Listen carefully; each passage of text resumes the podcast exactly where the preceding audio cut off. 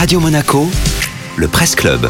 Chaque jour, on se donne rendez-vous avec euh, le tour d'horizon de la presse en Principauté de Monaco dans les Alpes-Maritimes et le Var. La sélection est donc signée Nathalie Michet. Alors, à lire dans les pages de Nice Matin, le défi un peu fou d'un célèbre cycliste de Mandelieu. Arnaud Manzanini à l'assaut de la Laponie. On trouve l'article dans les pages Cannes Région du journal Nice Matin, mais le protagoniste nous emmène à 3500 km plus au nord dans le cercle polaire.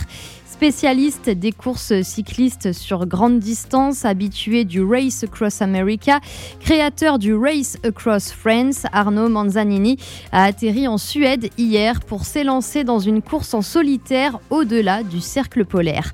L'aventurier de 46 ans va parcourir 800 km à vélo entre la ville suédoise de Haparanda à la frontière avec la Finlande et celle de Riksgränsen aux portes de la Norvège. On table sur une traversée de 7 jours explique-t-il à Nice Matin. Mais il faut voir quelle sera ma dépense d'énergie liée au froid. C'est un peu la découverte. Lorsqu'il pédalera aux abords du pôle Nord, le cycliste venu de Mandelieu sera soumis à une température de moins 20 degrés environ.